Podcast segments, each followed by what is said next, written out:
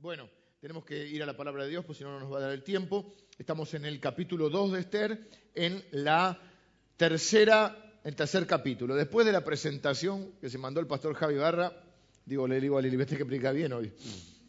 La historia jamás, como nunca te la contaron, dije, apa, qué invento acá. A lo que apunta Javi eh, eh, era que estamos viendo la historia sacándole un poquito el idealismo. ¿Mm? Porque hoy, por ejemplo, hoy llegamos a La Noche con el Rey. Yo quiero aclarar que no estoy en contra de la película Una Noche con el Rey, porque no podría estar en contra porque ni siquiera la vi. Entonces quiero aclarar eso, porque bueno, en la broma que hacíamos, algunos me decían, ¿qué hago con la película? La quemo. Yo no sé, no, no, es que está mal, como dijimos el otro día, eh, la Biblia a veces nos genera la posibilidad de múltiples interpretaciones. Yo les ponía el otro día el ejemplo. Nosotros podemos decir tranquilamente mm, que el Señor cuando calmó la tormenta, en las tormentas de tu vida, el Señor la calma. Sí, ahora, hay una verdad eh, eh, central, por así decirlo, o primaria, y es que el pasaje lo que nos está enseñando es que Jesús tiene autoridad sobre la naturaleza. No está enfocado eh, originalmente a contarnos, se puede aplicar, sí, se puede hacer el ejercicio espiritual de trasladar esa circunstancia y decir, así como el Señor calmó la tormenta, puede calmar las tormentas de tu vida. Amén. Pero no es el sentido original. El sentido original es enseñarnos que Jesús, aún en su humanidad, limitado por un cuerpo humano, tiene autoridad aún sobre la naturaleza. Porque los que están ahí dicen, ¿quién es este? Que aún los vientos y el mar le obedecen. Claro, podemos hacer la traslación o el razonamiento diciendo, si, si aún la naturaleza le obedece, ¿qué cosa va a ser imposible para Dios y para Jesús? Mucho más ahora que está sentado en el trono en gloria. Sí, se puede. Lo mismo pasa con Esther. No está mal que uno diga, bueno, así como Esther se preparó para pasar una noche con el rey, vos te podés preparar para pasar un tiempo con tu Señor. Sí, lo que no podemos hacer es eh, no ver los hechos en profundidad y conocer la Biblia tal cual es, porque la Biblia es eso. La Biblia tiene una honestidad brutal que a mí me encanta, porque nos da esperanza a nosotros. Si nosotros los ponemos en un trono a Esther o a quien sea, el problema es que nos quedan muy lejos. Y si yo les vengo a hablar de Esther y les digo que Esther era la Madre Teresa de Calcuta mezclado con la Virgen María y eras, viste, y con la Mujer Maravilla, vos decís, no, hombre, yo soy de cuarta.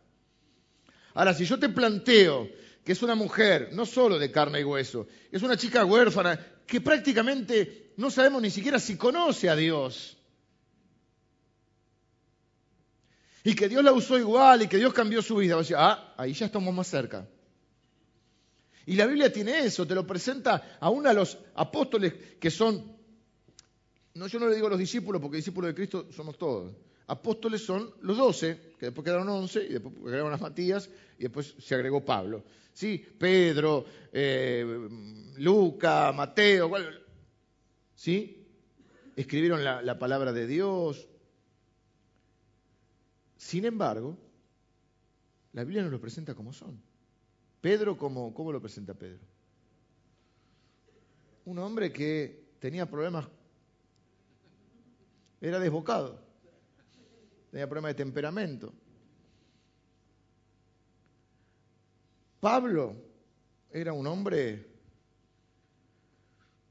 con un carácter complicado. Pero lo presenta así para que vos digas, si Dios lo usó, me puso a mí también.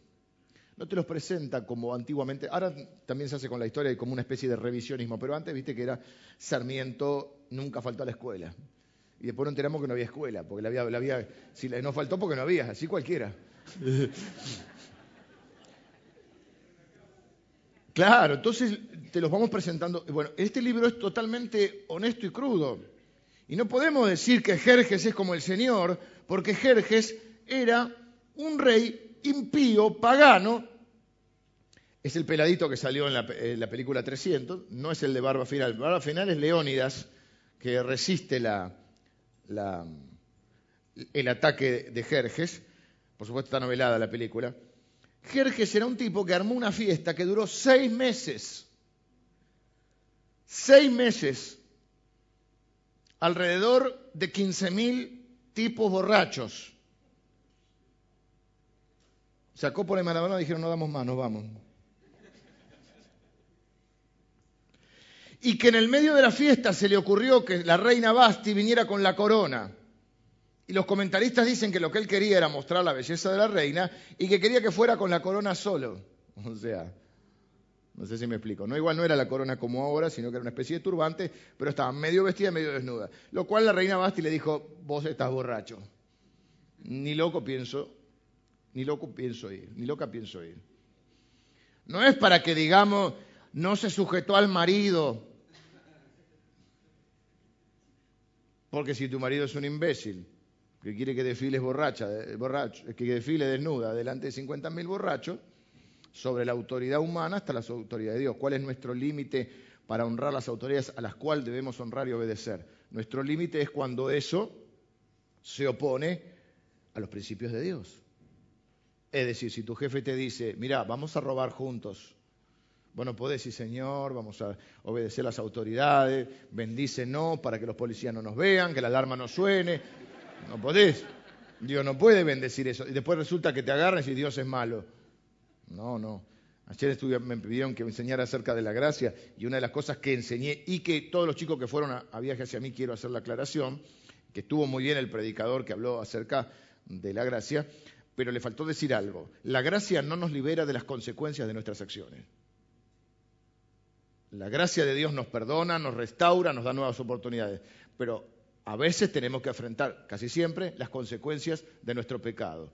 Dios es un Dios de infinita gracia y de misericordia y nos levanta, pero nuestros pecados tienen consecuencias y las tenemos que enfrentar a veces. Poner un ejemplo para no ser demasiado gráfico. Vos salís a robar, te agarran, te meten preso, Dios te perdona, te restaura, pero tenés que ir a la cárcel. Si vos mentís, robás o haces lo que sea, vas a tener consecuencias. Y de las consecuencias no siempre te libera la gracia de Dios. No sé por qué digo esto, vuelvo al tema. Entonces, el domingo pasado discutimos si Basti hizo bien, si no hizo bien. Yo quiero que saquemos, por eso lo estamos, yo digo en broma, lo estamos destrozando un poco el libro, no, lo estamos llevando a una realidad de lo que es. De paso, vamos conociendo un libro más de la Biblia. Hoy nos toca el capítulo 2, donde Esther va a estar la noche con el rey. Y vamos a también, yo lamento, hermanas, quizá eh, que algunas se sientan un poquito desilusionadas, pero esperen hasta el final, porque la desilusión que pueden tener medio al principio, medio a la mitad, casi hasta el final, al final también nos va a dar esperanza, porque vamos a ver una Esther real con la cual se van a poder identificar mucho más que con la otra que era perfecta, encima era linda, hermosa, parece que olía a jazmines porque, porque dice que olía seis meses con perfumes aromáticos afeites de mujer, o sea, depilada, dice ahí. Óleo de mirra, o sea, un año preparándose. claro, entró. Olía así, y el, borrachín con Jerge dijo, eso, la amo. Vamos a ver la historia. Como son 18 versículos, yo no los voy a leer, vamos a ir salteando. Lo que vamos a hacer, a veces lee Alejandro, pero no lo vamos a hacer porque son 18 versículos. Es el capítulo 2, donde Esther es proclamada reina. Yo voy a ir contando la historia y les voy a ir leyendo versículos eh, salteados. Entonces, ¿qué pasa? Dice, pasadas estas cosas, sosegada ya la ira del rey Asuero, que Asuero es Jerjes, se acordó de Basti, de lo que ella había hecho y de la sentencia contra ella. ¿Qué le pasó al rey? Se le pasó el enojo, se le pasó un poquito la borrachera y se dio cuenta que había metido la pata hasta acá. Se dio cuenta que había hecho mal. Porque como buen borrachín se puso peleador y la echó a la reina. La reina no quiso desfilar, medio vestida, medio desnuda, la echó. No te sugestas, la echó. Todos los, consejeros, podía haber pagado mejores consejeros, en vez de decirle, mira, si te arrepentís, se termina acá el tema, decirle, perdoname, mi amor, estaba borracho. Los muchachos hicieron la ola con los persas y me, entusiasmé. Se acababa ahí el tema, pero se empecinó. Y los otros le dijeron, ah, ¿cómo vas a gobernar el imperio si no podés gobernar a tu mujer? Algunos acá dicen, esta es la historia de mi vida.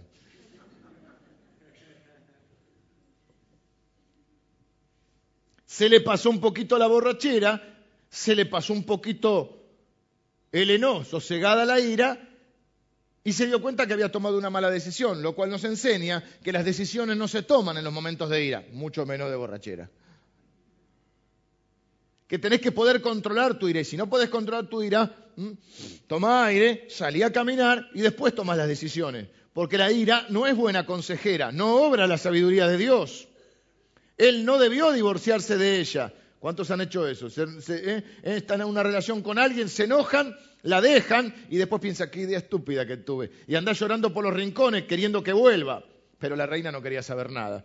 Encima, el gran castigo que le puso a la reina, vinieron los mensajeros del rey y le dijeron a la reina, el castigo que tenés es que no podés ver, al rey, no podés ver más al rey.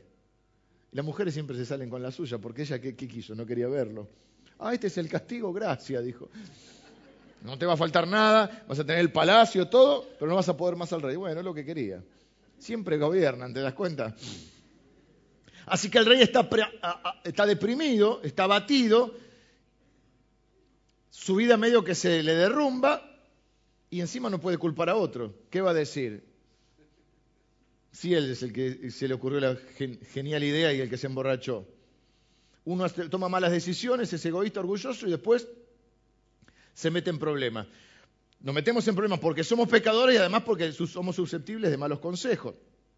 Cuidado a quien le piden consejo, esa es otra. Las decisiones no se toman ni en caliente, ni borrachos, y no se le pide consejo a cualquier consejero. Iba a decir Naboletti, pero no. No, no se dice. ¿Quién es tu consejero? Hay personas que tienen un problema y andan contando a todo el mundo el problema y pidiendo consejo a todo el mundo. En la multitud de consejos está la sabiduría. Sí, pero no la multitud de consejeros. Consejeros. Podría pagar mejores consejeros. Entonces, fíjate los consejeros que te. Los primeros le dijeron, echala, echala. Ahora el que la extraña es él. Total, los demás siguen cada uno con su esposa. Algunos que están medio separados, medio en crisis, van a buscar consejo. ¿De quién vas a buscar? De uno que se separó cinco veces. ¿Y qué, te va a decir? Busca un perito en la materia. Yo buscaría a alguien que tiene 50 años de casado, igual le ves un buen matrimonio. Otra que hace, ahora va y le va a pedir consejo a los solteros. ¿Qué saben los solteros de casado? le pide consejo a los solteros, porque dice que a los criados. ¿Y qué le dijeron los criados? ¿Por qué no hacemos un concurso de belleza? Y traemos 400 vírgenes que sean lindas. ¿Cuántos dicen amén? Los solteros dicen amén. Y algún casado que está por ahí también. ¿eh? Entonces, fíjate, y dijeron los criados del rey, sus cortesanos, busquen para el rey jóvenes vírgenes de buen parecer y ponga el rey en todas las provincias, somos federales, ¿eh?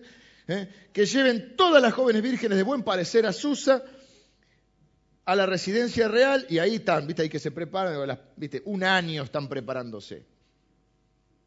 Hizo el reality show. Ahora, ¿por qué llegó a estar así? Primero por egoísta, porque vive para su propia gloria. Y entonces cuando terminás buscando tu propia gloria, terminás como el rey este. ¿eh? Se trata de mí, de lo que yo quiero, de mi reputación, de mis deseos, de mis anhelos, mis necesidades, de mi felicidad.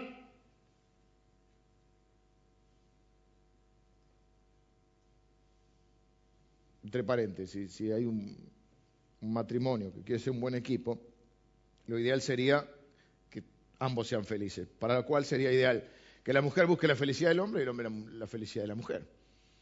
Si cada uno busca su propia felicidad y ahí por ahí estamos complicados.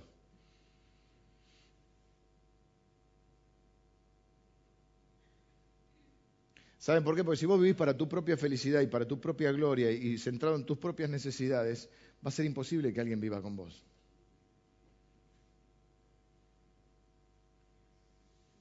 Porque se llama egoísta. ¿Y alguien vio un egoísta feliz?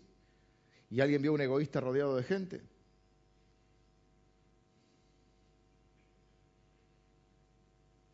Después de cuatro años, este tiempo, no solo había perdido a su esposa, sino que la fuente es extrabíblica.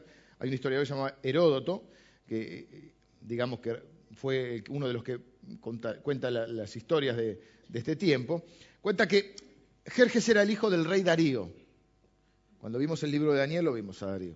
que fue muy importante y del cual él heredó el reino. Y él quiso decir, yo tengo que ser más grosso que mi papá. Entonces, ¿qué hizo?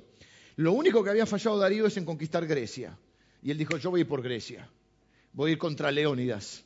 Y ahí filmaron 300. Pero no pudo con Leónidas porque Leónidas en otra película hace de pastor. Y entonces ahí le ganó. No. La vieron Preacher Gun, esa es muy buena para verla. Y aparte es verídica, es real. Entonces va contra el ejército y falla. Crea el ejército más grande del mundo y va para conquistar Grecia. Y es derrotado. Incluso dicen que hay un regimiento griego hasta el día de hoy, tengo entendido, que aún usa el lema que le dijeron al rey cuando el rey fue a Grecia. Y fue derrotado porque Jerjes le dijo a los griegos, tendrán que deponer sus armas. Y los soldados griegos le dijeron, tendrán que venir a quitárnoslas. Qué lindo, ¿no? Eso que Jerjes tenía un comando especial de 10.000 hombres a los cuales le llamaban los inmortales. O sea, imagínate. No te pelees con los inmortales. Yo no me pelearía con los inmortales. Bueno, eso tenía él. Pero así todo, el ejército griego lo eh, derrotó y dicen que hasta el día de hoy le cuentan la historia a los chicos en, la escuela de cómo aplastaron a Jerjes. Segundo, todavía estamos en Jerjes, no entramos en, en Esther. Cuando no buscamos a Dios, buscamos a alguien que lo reemplace. No puedo vivir sin vos.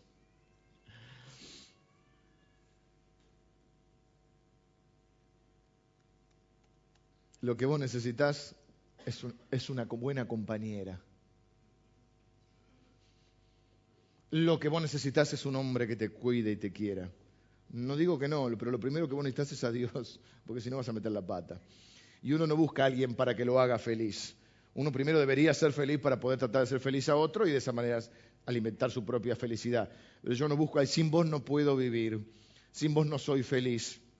La otra persona no es un salvador, porque si nosotros le damos el trabajo al otro de que sea Dios, le va a ir mal, pobre. Seríamos injustos con el otro. ¿eh? Muchos piensan eso, estoy deprimido, mi vida es un fracaso, necesito una mujer. Si su vida es un fracaso y usted está deprimido, usted necesita a Dios. Lo que pasa es que le asignamos una tarea a las personas que solo Dios puede llevar a cabo. Nunca me dejes, nunca me desampares, nunca me falles. ¿Quién nunca falla?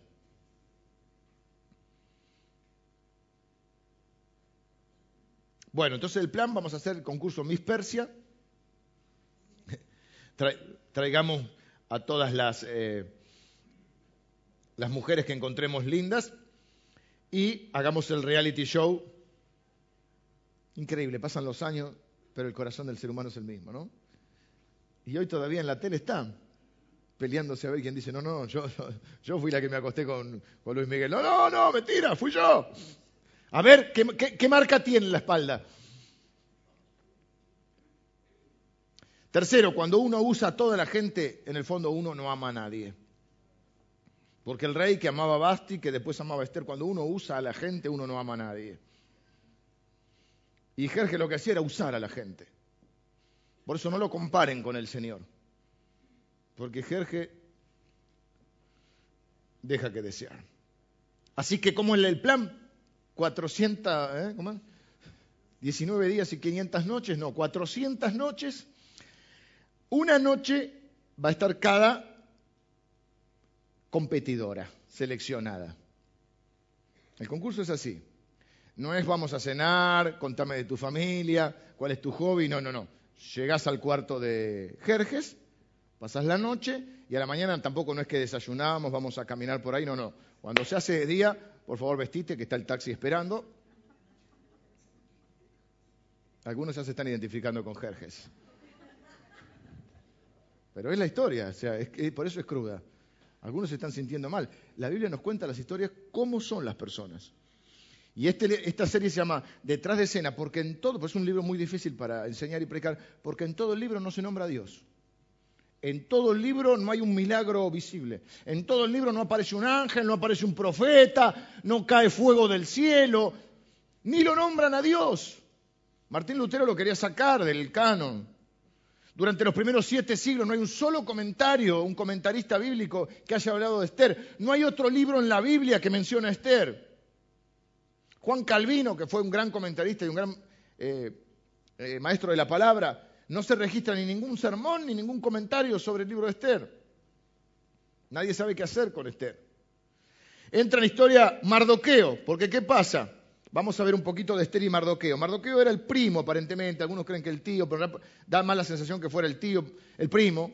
Eh, porque iba a decir, usted, yo sé que yo ahora leí el pasaje, iba a decir el hijo del tío, del tío, pero también ahí los parentescos están medio complicados. No, no es importante. Mardoqueo aparece 52 veces en el libro. Es un hombre aparentemente bueno, la adopta de alguna manera, ejerce una paternidad, la cuida, pero tiene también sus fallas como, como padre, o como, incluso como, como, como hombre. Para entender lo que, por qué nos pasa lo que nos pasa, a veces tenemos que ver un poquito de la historia. Resulta, yo les conté el otro día, cuando vimos el libro de Daniel, que el imperio medo-persa, que toma posesión del imperio babilónico, entonces en realidad el imperio babilónico es el que toma cautivo a Israel y lo lleva a Babilonia, Nabucodonosor. Luego cae el imperio babilónico y surge el imperio medo-persa. El rey Ciro, que no es, no es cristiano, no es parte del pueblo de Dios, pero es un hombre justo, un hombre que no cree en la esclavitud, un hombre que la propia Biblia, Dios en Isaías lo va a llamar mi ungido. Cuando está esa promesa que dice, yo iré delante de ti y enderezaré los lugares torcidos y quebrantaré cerrojos de hierro y puertas de bronce o viceversa. Y eso se lo está diciendo a Ciro. Así dice Dios a su ungido. Está ahí en la Biblia, a Ciro. Ciro es un hombre que Dios utiliza con esa mano invisible porque Dios usa lo que quiere. Hasta usó un burro en la Biblia. Así que tranquilo. Hay esperanza. Y Ciro dice que los israelitas pueden volver a Jerusalén. ¿Y qué debería haber hecho un buen israelita? Volver a Jerusalén. Porque ahí estaba la presencia de Dios, porque ahí estaba el pueblo de Dios, porque tenía que congregarse con su pueblo, adorar a Dios, servir a Dios. Pero ¿qué pasó? Estaban viviendo bien los medos y los persas. Había buena vida en Babilonia, luego se trasladan a, Susa. Entonces, básicamente, Mardoqueo y otros que se quedaron fueron desobedientes a Dios. Podríamos decir que son parte del pueblo desobediente a Dios. El pueblo que volvió no la tuvo tan fácil. Los libros de Esdras y Nehemías nos cuentan cómo tienen que reconstruir la ciudad. Nehemías es el líder, podríamos llamar político, y Esdras es el líder religioso que les vuelven a enseñar la palabra de Dios, que vuelven a reconstruir la ciudad, que vuelven a reconstruir la fe, que vuelven a reconstruir la mística y la historia del pueblo de Israel. Mardoqueo tenía que estar ahí. Pero se quedó, no es, mal, no es mala persona, no es ateo. Probablemente si le preguntábamos si era creyente iba a decir que sí, pero es un hombre que no está viviendo conforme a lo que Dios esperaba de él. No le decía a la gente, ¿qué le dice a, Esther? No digas nada, no digas quién sos, no digas que somos judíos. Te voy a decir el versículo.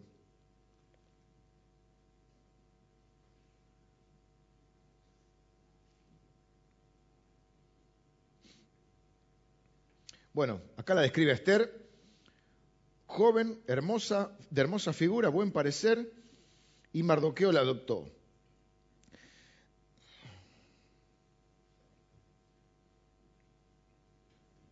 Bueno, después vamos a ir leyendo los versículos porque es muy largo. Concretamente, lean versículos después, si ustedes quieren, del 1 al 18. Le dice, no digas nada. Y tampoco hace nada para que Esther no vaya al concurso. O sea, yo leo la historia, tengo una hija, me duele el corazón si mi hija mañana va a un concurso a ver si es la mejor en la cama entre 400. estoy diciéndolo y ya me está... Eso es lo que pasa. No se está preparando para, el devocional.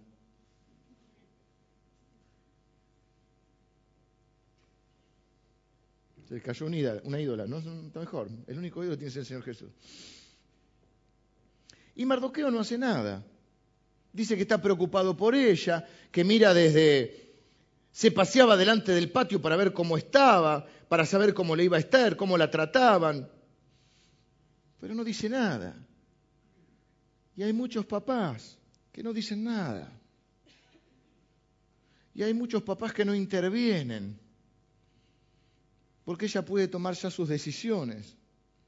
Pero un padre siempre es padre y siempre tiene una función indelegable. Y es el pecado de Adán, que no dice nada, que lo único que dice para explicar su falta de autoridad y de liderazgo es, no es culpa mía, Dios, es la mujer que me diste. Un cuatro de copa un... Poquita cosa, dice mi mamá, poquita cosa. Eh, un hombre que no está ejerciendo su función de hombre. Y si él la adoptó como hija, tiene que cuidar de su hija. Y seguramente hay otras posibilidades. Tendría que haber agarrado las cosas. Está bien, es fácil decirlo ahora, como decían con el diario del lunes, pero había otras posibilidades, porque hasta la propia Basti se reveló. Y no fue tan grave, le dijeron que no vea al rey. Yo no sé si ella se podía revelar o no, no sé si Mardoqueo, pero podía haber agarrado digo yo, y haberse ido a Jerusalén. Quizá privó más lo económico. Quizá no es tan buen, no es tan buen creyente todo, pero tiene plata el muchacho. Es de buena familia.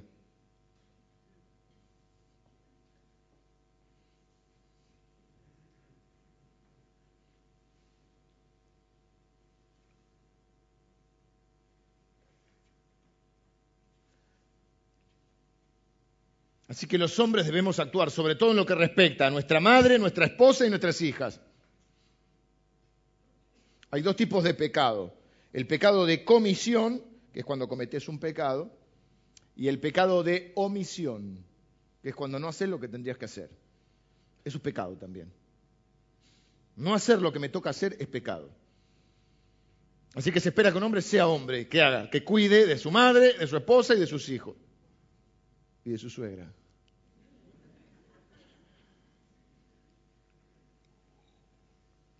Y llegamos a Esther.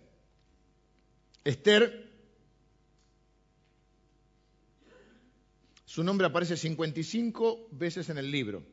Es una chica adoptada, evidentemente era muy linda y muy joven, veintipico tendría quizá.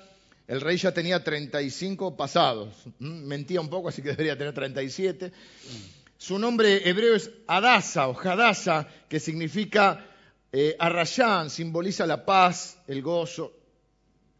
Y su nombre persa era Esther, que significa diosa del amor. Este está derivado de Ishtar, que también podría significar estrella.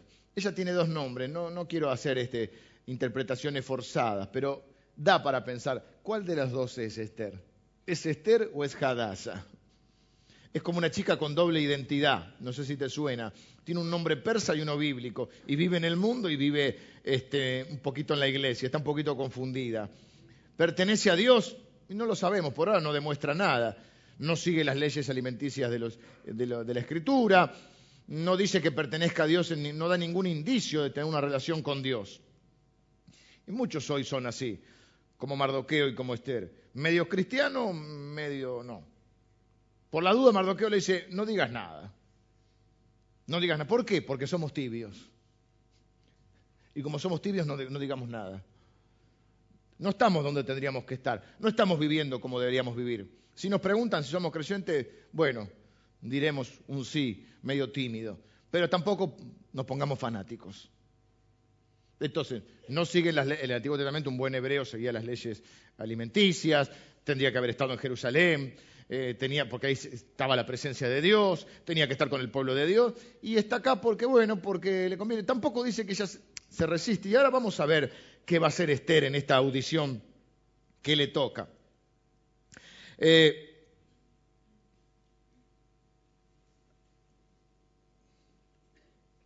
pongámosle que tiene el número 128. Hay 400, le tocó el 128. Se está preparando un año o el 365, no sé, era un año, no sé cuándo comenzó el concurso, para eh, Miss Persia. Las chicas entran y salen como en los realities y hablan, che, ¿cómo es él? ¿Eh? ¿Se imaginan las peleas? 400 por un lugar.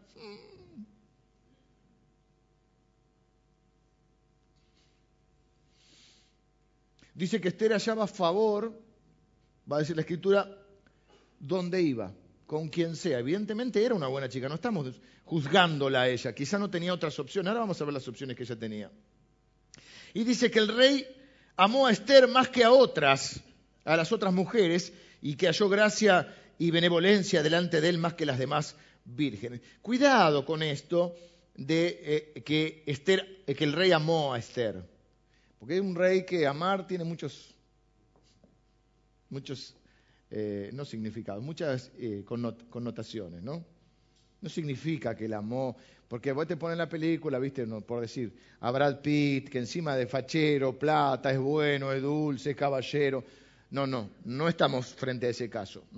Estamos frente a un tipo que, no, y ahora entonces amó a Esther, que dice que le fue fiel. Mira, si vos querés ser fiel, no, querés probar tu fidelidad en 400 noches y voy a estar con las otras 399 y no me voy a acostar. Estoy siendo un poco bruto, ¿no? Pero estamos al límite. Si digo algo más me tenés que echar a mí mismo. Pero la realidad es que es, esta es la historia. Y entonces lo que nos planteamos es, ¿quién es Esther? ¿Quién era Esther?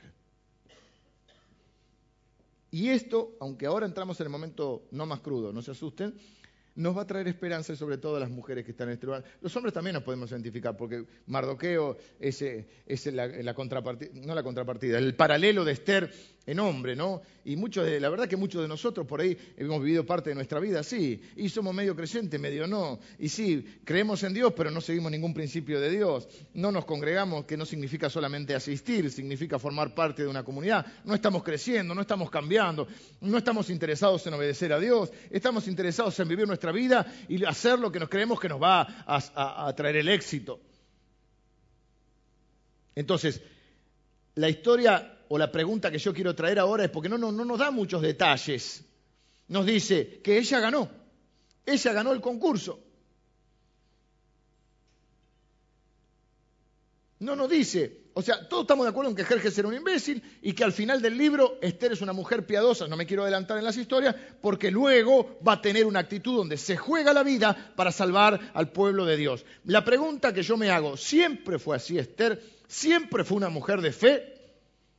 Porque no nos dice ahí mucho de, cómo fue este, este tema.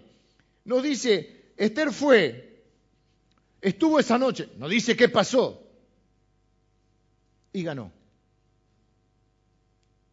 Dorita, ¿qué pensás? Entró, salió y ganó. ¿Lo quieren espiritualizar? No hay problema. ¿Les hace mal en la fe? Déjenlo ahí. ¿Qué pasó? No sabemos. ¿Por qué el rey la amó tanto? No sabemos no describe ni los sentimientos, ni la motivación, ni los pensamientos, ni las intenciones, solo los hechos. Por eso es un libro difícil de interpretar. Y no hay una perspectiva divina, no hay que haber un profeta que interpreta los hechos, nadie se menciona. Solamente dice que Esther entró, salió y triunfó. Ganó el concurso. Tres opciones con respecto a Esther. Primera opción, que es la que va a calmar los ánimos, Esther siempre fue piadosa. Esther siempre fue íntegra. Esther entró esa noche ahí oliendo a jazmines, toda perfumadita, impecable, no pasó nada, no pasó nada y el rey se enamoró a primera vista y dijo, acá se acaba el concurso, no quiero conocer a ninguna otra. Y esta es la historia de Romeo y Julieta. Y él dice, yo no voy a conocer a ninguna. No dice que el concurso terminó ahí, pero podríamos pensar eso. El problema de esta historia entonces es que, repito, caemos en esa lectura religiosa y moral de la Biblia donde decimos, hay gente buena, hay gente mala, si vos aprendes las lecciones de los buenos, vas a ser de los buenos, y si no vas a ser de los malos. Ser de los buenos significa hacer lo que pensamos nosotros. Si vos no pensás como nosotros, sos de los malos. Ese es un error, porque en realidad la Biblia lo que nos va a enseñar es que hay gente común y corriente que hace cosas buenas y malas, algunos hacen más malas que buenas, pero la realidad es que hay uno solo bueno y lo matamos, Jesús. Los restos somos todos seres imperfectos. Entonces la bajamos un poquito del pedestal. No estamos acá para criticar a Esther y para hacerla pomada, porque hizo lo que pudo, sobrevivió como pudo. Lo que estamos diciendo es que si la ponemos tan allá, y todo así, bueno, Dios la usó porque era Esther. Pero si la ponemos, la traemos al, aquí y a la hora y decimos, a ver, es una chica huérfana, que ser linda en ese momento, ahora vemos que le está beneficiando, pero al principio era una desventaja. ¿Por qué se podría haber pensado, ¿para qué, ¿para qué me tocó ser linda? ¿Cómo les pasa a ustedes, chicas? Que se preguntan, ¿por qué soy tan linda? Porque Dios las quiere usar. Pero es la verdad, porque en ese no hubiese sido linda, no hubiese ido a la harem. No hubiese sido víctima de lo que muchos creemos, un abuso de poder y un abuso casi sexual de, de la mujer, que para ese tiempo en la vida era una cosa, entonces en ese tiempo te convenía ser fea.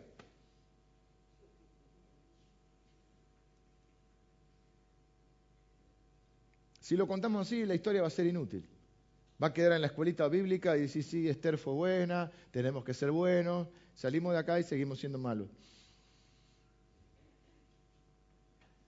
Si lo vemos de esta manera, tenemos dos opciones. ¿A qué nos lleva esta lectura de la Biblia? Por un lado nos va a llevar a algunos a la desesperación, ok. Ni siquiera alcanzo, estoy más parecido a Jerjes que a Mardoqueo, estoy más parecido a, a Jerjes que a Esther, yo no califico para que Dios me use. O al orgullo espiritual. Qué bueno que yo no soy tan malo como Mardoqueo, como, como Jerjes. Qué bueno que yo no soy un, un, un poquita cosa como Mardoqueo. Qué bueno que yo soy íntegro como Esther, por eso Dios me bendice. Te lleva al orgullo religioso o a la desesperación. La segunda opción, obviamente que la gracia queda de lado en este mensaje. La segunda opción es una perspectiva un poquito más seria y es que también se puede tomar en cuenta es que Esther fue una víctima inocente de agresión sexual. Joven, pobre, huérfana, pero hermosa. El rey la manda a traer al harén, la llevan contra su voluntad y tiene que hacer lo que tiene que hacer este, si le pasó eso, la verdad que es horrible, maligno y horrendo. Estas dos opciones que estoy manejando son posibles, pero no probables, a mi modo de ver. Ahora voy a dar la opción que a mí me parece probable. ¿Por qué me parece la primera improbable? Aunque es posible que ella haya sido siempre, haya conocido a Dios, se haya empezado a integrar, es difícil que pensemos que entra, que se prepara todo, va a la, a la famosa noche que le toca su turno, sale de ahí, gana el concurso. El rey se enamoró a primera vista, no pasó nada. Es como que, no sé. Algunos me miran con odio, pero bueno, ámenme igual. La segunda es probable hasta cierto punto. Es de un lado víctima, pero tampoco dice acá que ella fue obligada. O sea, ¿podía manejar otras opciones? Podría haber huido. Y es, difícil ahora decirlo. Pero Basti dijo que no. Los otros judíos se volvieron. Podría haberse escondido. Y se jugaba la vida. Y bueno, la Biblia está llena de personas que se jugaron la vida. No dice que él la forzó, Cuando hay alguna situación de agresión sexual específica, tipo violación, eso, la Biblia lo menciona tal cual. Está el caso de Tamar. Entonces, cuando la Biblia hay una situación así, yo pienso que hubiese sido un poco más explícita. Es posible igual. No sé si suena tan probable. La tercera opción es que Esther no se presenta como un personaje estático que siempre fue igual, porque como nos pasa a nosotros en la vida, vamos cambiando. Luego se va a enfrentar a un hombre que se llama Amán, que odia a los judíos, y sí se va a jugar la vida, y se va a presentar delante del rey, y sí se va a jugar la vida. Pero las personas que se arrepienten cambian, y las personas que cambian no son estáticas en su vida, no las podemos mirar siempre igual. Es lo que llamamos madurez o santificación. Significa que cuando uno conoce al Dios, al Dios verdadero, al Dios de la Biblia, uno cambia. No es una mejor versión del viejo yo, sino que la Biblia dice que es una nueva persona con un nuevo corazón. Y probablemente lo que le pasó a Esther es eso, que en algún momento de su vida ella experimenta un cambio porque conoce a Dios. No empezó siendo la mujer obediente y creyente y piadosa. Lo digo por esto, porque si no, hubiese la Biblia quizá dado alguna referencia de que él... Eh, de que ella caminó con Dios, de que quería volver a Jerusalén, que se quejó porque tenía que hacer esto, que oró al Señor, que eh, no estamos criticándola, estamos describiendo lo que nos parece una situación. No le hubiese dejado que todo el mundo de ponerse que ella no decidió, bueno, decidió Jerje, decidió Mardoqueo, pero ella en ningún momento toma un rol activo, más bien es pasiva y hace, bueno, está bien, si esto es lo que hay que hacer pero no, no, no hay nada que nos dé un indicio de que ella es una mujer espiritual. No dice, entonces Esther oró diciendo, Señor, acompáñame. No hay nada. No quiere decir que Esther es mala persona, no quiere decir que no es posible las otras opciones, pero no sé si son probables. Yo veo más probable y más esperanzador también para nosotros que Esther es una mujer que está viviendo lejos de Dios, que sus padres murieron, que está guiada por Mardoqueo, que quizás no sabemos si ni siquiera escuchó demasiado hablar de Dios y que la verdad no está en una completa obediencia a Dios. Porque si tuviera una completa obediencia a Dios, ella y Mardoqueo, antes de esto, cuando el rey Ciro deja ir al pueblo de Israel, se tendría que haber ido a Israel. Pero claro, capaz que era una criatura, capaz que era una jovencita, capaz que no decidió. Y va creciendo y va madurando y evidentemente va tomando sus decisiones y evidentemente conoce a Dios porque hay un cambio que se nota entre esta actitud pasiva, no sé si llamarla cómplice, pero una actitud de por lo menos complaciente hacia Mardoqueo, hacia el rey, a una actitud que va a tener, no me quiero adelantar ni quemar el libro, donde ella se va a plantar delante del rey, delante de Amán, va a pedirle, va a tomar un rol mucho más activo y va a ser la persona que Dios usa para salvar al pueblo de Israel, que era muy importante que salve al pueblo de Israel, porque del pueblo de Israel va a venir Jesús. Entonces la historia del Antiguo Testamento es como Dios preserva a su pueblo, porque de su pueblo viene el Salvador, viene el Mesías. Hasta el día de hoy, eh, parte del pueblo judío que no ha creído en Cristo está esperando al Salvador.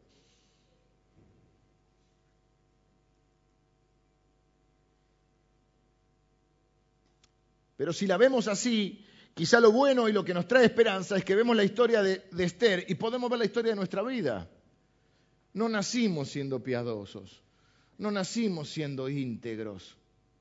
Muchos de nosotros, aún criados en hogares cristianos, no, estamos no estábamos muy preocupados ni en cambiar, ni en crecer, ni en conocer más a Dios, ni en obedecer sus caminos. Yo lo que pienso que pasa en la historia es que en un momento Dios se apodera de su corazón y de alguna manera se convierte y empieza a crecer espiritualmente. Y les quiero dar algunas razones para tener esperanza y ya termino, así que vengan los músicos. Primero, aunque usted no camine con Dios, si usted es elegido por Dios, Dios camina con usted. Esther no va a la iglesia, no lee la Biblia, no ora, no adora, no diezma, pero Dios, detrás de escena, con su mano sutil y providencial, va obrando en la vida de Esther. La Biblia dice que Dios nos eligió antes de la fundación del mundo. No para que esto produzca en nosotros orgullo, sino al revés, para que produzca un sentimiento de gratitud y de valorar la gracia de Dios y podamos decir como el apóstol Pablo, su gracia no ha sido en vano para conmigo. No es cuestión de menospreciar la gracia de Dios, sino de valorarla. No es una licencia para pecar, es una forma de decir, soy un deudor de Él, pero no quiero que esa gracia sea en vano. Y aunque yo y usted tomamos malas decisiones y nos metemos en problemas, Dios sigue resolviendo, sigue obrando, sigue puliendo nuestra vida. Le tengo buenas noticias, aunque usted no camine todavía con Dios, Dios ya está caminando con usted ya se ve la mano de Dios. ¿O quién creen que la hizo tan linda? ¿O quién, quién creen detrás de toda esta confabulación pagana, quién creen que está moviendo los hilos para que Esther llegue a ser la reina? ¿Cómo es que ella alcanza gracia delante de todo el mundo? Léanlo no solo delante del rey, Segundo, igual que Esther, Dios da gracia a los que no lo merecen, porque la gracia, valga la redundancia, es el favor inmerecido de Dios. Dios no nos favorece porque lo merezcamos, por nuestros propios méritos, porque lo, lo merecemos, sino porque Dios nos ama, nos bendice y dice voy a salvarte, voy a ayudarte, voy a trabajar con vos. Primera instancia decimos no es justo, claro que no es justo, no es justicia, es gracia. La gracia nos iguala, la gracia tiene que desterrar de nosotros el orgullo espiritual. Dios no me bendice porque yo soy bueno y mejor que los demás. Dios me bendice a pesar de lo que soy. La Biblia dice que Dios muestra su amor para con nosotros en que siendo aún pecadores, Cristo murió por nosotros.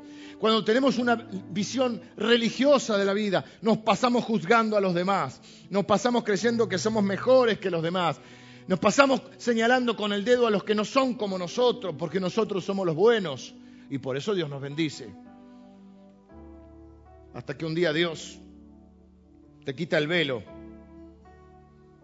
Un poquito nada más para que no te suicides. Y empezás a ver quién realmente sos. Y cuánto necesitas la gracia de Dios. Y entonces como el apóstol Pablo podemos decir, mm, doy gracias a Dios que fue fiel conmigo. Habiendo yo sido o soy, dice él, no dice sido, de los pecadores el primero. Y no está diciendo cronológicamente, porque había pecadores antes que él. Cuando él dice yo soy de los pecadores el primero, está diciendo yo soy el peor de los pecadores. Estoy en el podio. Pero Dios fue fiel. Su gracia no va a ser en vano conmigo. Entonces no podemos culpar a Dios de las decisiones que tomaron Mardoqueo, Jerjes o hasta la propia Esther o nosotros.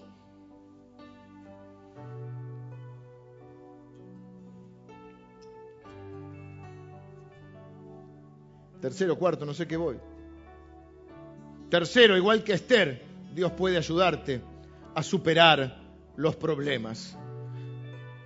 Nosotros hay un concepto en el Antiguo Testamento que se llama Gesed, o Esed con H, Esed.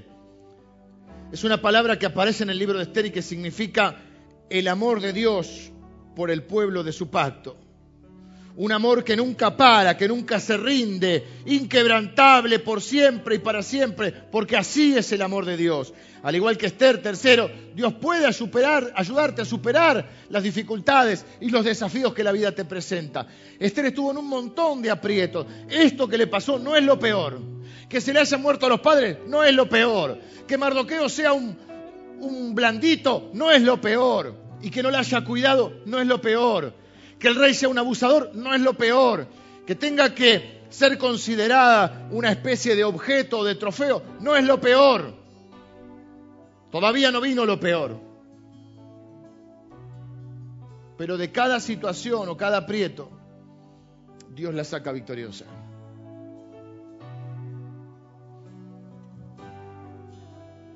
Cuarto, hice muchos subpuntos, pero no importa. Antes de que usted pueda salvar a alguien, Dios lo tiene que salvar a usted. Antes de que usted pueda influir para que alguien cambie, Dios lo tiene que cambiar a usted. Un viejo predicador decía, cuando era joven le pedía a Dios cambiar el mundo. Fueron pasando algunos años y le pedí cambiar mi nación. Después de un tiempo más le dije, bueno, aunque sea cambiemos mi ciudad. Y ahora que estoy siendo más viejo, le pido a Dios que me cambie a mí. Usted no puede salvar a nadie si primero Dios no lo salva a usted. ¿Y sabe de quién lo tiene que salvar? De usted. Ahora está de moda decir, bueno, hace un tiempo atrás me encontré a mí mismo. ¿Dónde estabas? El segundo cajón de la cómoda. Usted no tiene que encontrarse a usted mismo. Usted tiene que huir de usted mismo. Usted tiene que encontrarse con Dios. Porque cuando usted se encuentra con usted, hace un desastre. Usted necesita encontrarse con la gracia de Dios, que lo perdona, que lo restaura, que lo ama con amor inquebrantable. Mi hermano, Dios no lo ama porque usted ora mucho, No lo ama ni por sus ayunos, ni por sus ofrendas. Dios lo ama por la pura gracia de Dios. Porque Él ama, porque es su esencia y porque en su infinita gracia y soberanía decidió que quiere que usted sea su hijo. Dios no va a un orfanato y dice, a ver, ¿quiénes son los más lindos? ¿Quiénes son los que se portan mejor? Ah, estos me los voy a adoptar. No, algunos de ustedes son horribles. Son feos. Se portan mal. Comen con la boca llena.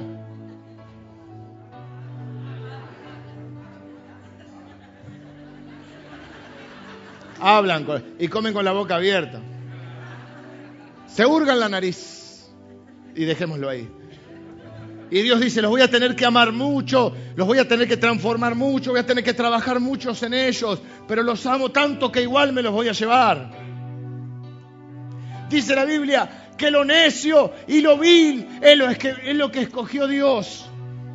Pero hoy nos enseñan otra cosa, no, no, si vos sos buenito, Dios te elige.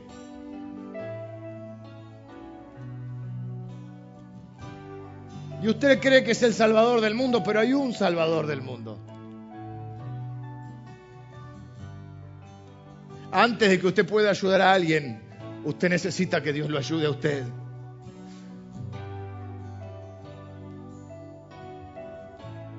Por eso necesitamos un nuevo corazón. Por eso en esta iglesia no damos buenos consejos, damos buenas noticias. El Evangelio es buena noticia, no buenos consejos. No, vos tenés que dejar de engañar a tu mujer, tenés que dejar de tomar, tenés que dejar de drogarte, tenés que dejar de robar. No puede porque no nació de nuevo, no tiene a Cristo, no tiene el Espíritu Santo, no puede. Lo que necesita es un nuevo corazón. Dejemos de dar buenos consejos, demos buenas noticias. El Evangelio es buena noticia. ¿Cuál es la buena noticia? Dios te ama trajo a su hijo, vivió la vida que vos no podés vivir, murió la muerte que vos tenías que morir, logró lo que vos no podías obtener y te dio un poder para que puedas ser la persona que jamás podría ser sin él. Para que él quiere vivir la vida a través tuyo, en vos, a través de vos y con vos. Que la vida de Cristo se manifieste en vos. Eso es ser testigo de Dios no es hacer algo para Él. El Evangelio no es lo que vos hagas por Él. El Evangelio es lo que Él hizo por vos. El Evangelio es dejar que Dios te transforme. Y que para que la gracia no sea en vano, lo que vos haces es que Dios te da un nuevo corazón con nuevos deseos y vos alimentes esos nuevos deseos. Que Dios te da su palabra y vos la creas que Dios te muestra su voluntad y vos la obedezcas. Es como dos pedales de una bicicleta. No es un rol pasivo, es un rol activo, pero siempre inicia en Dios.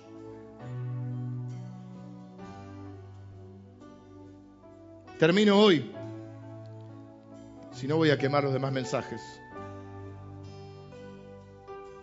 Jerjes se sienta en su trono, pero en el trono de nuestra vida está centrado, está sentado el Señor Jesús.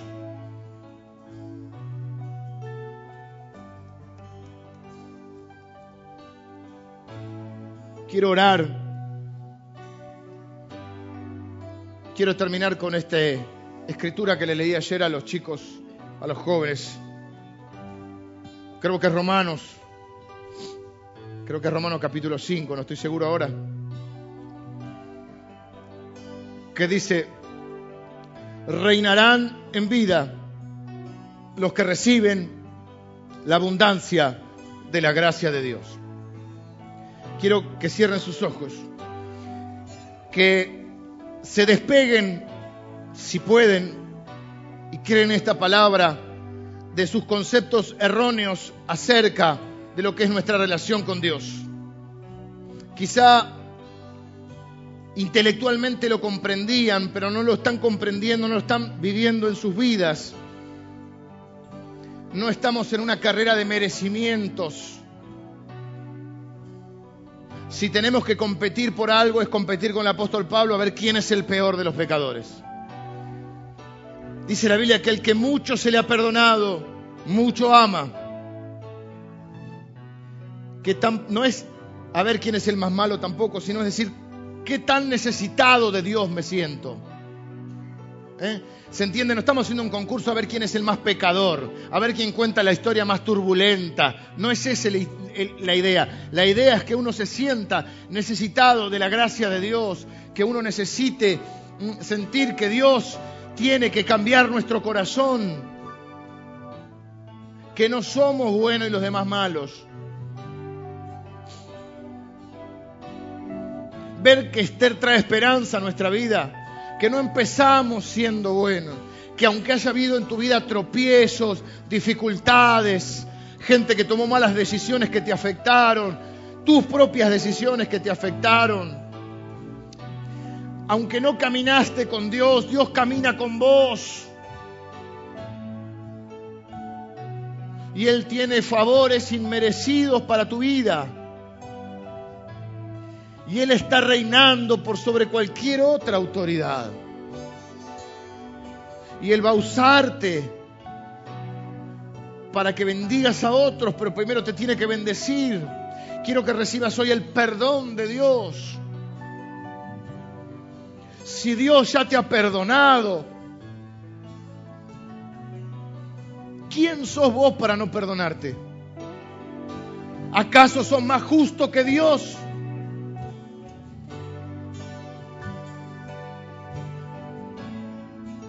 Y si Dios ha perdonado a tu hermano, ¿quién sos vos para no perdonarlo? ¿Acaso tenés más autoridad que Dios? De gracia recibimos, de gracia damos. Por eso la Biblia va a decir que los que reciben la abundancia de la gracia de Dios pueden reinar en vida. ¿Te das cuenta lo que está diciendo ahí? Pueden ejercer la autoridad que Dios les da por sobre las situaciones, por sobre las personas, por sobre las circunstancias. Y dice también la Biblia que somos embajadores de la gracia de Dios, pero nadie puede dar lo que no tiene. De gracia recibimos, de gracia damos. Y esta iglesia es y será una iglesia de gracia. No estamos para condenar a las personas, estamos para ejercer la gracia con la cual Dios nos ha bendecido y con la cual queremos bendecir. No señalamos con el dedo a los demás para decirles que son malos y nosotros somos buenos. No estamos por encima de nadie, estamos al lado de las personas porque creemos que Dios nos puede usar, porque nos ha llenado de su gracia. Señor, tú reinas sobre todo gobierno, sobre toda autoridad. Eres un gran rey, Señor. Tienes el mejor reino. Señor, nos reconocemos como Esther. No hemos caminado siempre contigo, Señor. No hemos tomado siempre buenas decisiones. No empezamos hechos una pinturita. Nos hemos confundido, hemos sido culpables pero tú nos das tu gracia, tu gesed, tu favor, tu amor perfecto. Nos cambias, nos transformas, nos permites formar parte de tu pueblo que está expandiendo el reino de Dios. Señor, por eso venimos con tu pueblo a adorarte. No nos reunimos para adorar a otro rey ni a otra persona. Venimos a adorarte a ti, Señor. Porque tú eres lo único que necesitamos en la vida. Lo único imprescindible en nuestra vida eres tú, Señor. No necesitamos otros salvadores. Te necesitamos a ti, Señor. Padre, con la autoridad que tú me das, yo te pido ahora que abundante gracia sea sobre cada uno de mis hermanos y de mis hermanas en este lugar. Señor, ahora tú otorgas tu gracia sobre nuestras vidas tu perdón, tu misericordia, tu bondad, tu amor, Señor. No hay nadie en este lugar que pueda creer que merece esto de parte de ti, Señor. Padre, tú nos perdonas, nos limpias, nos santificas. Traes tu gracia y tu favor sobre nosotros, tus hijos, Señor. Padre, estás restaurando la vida de un montón de personas en este lugar que no empezaron bien, Estás restaurando la vida de un montón de personas en este lugar que quizás sí empezaron bien, pero en un momento se desviaron. Estás restaurando, Señor, la vida de personas que tomaron malas decisiones.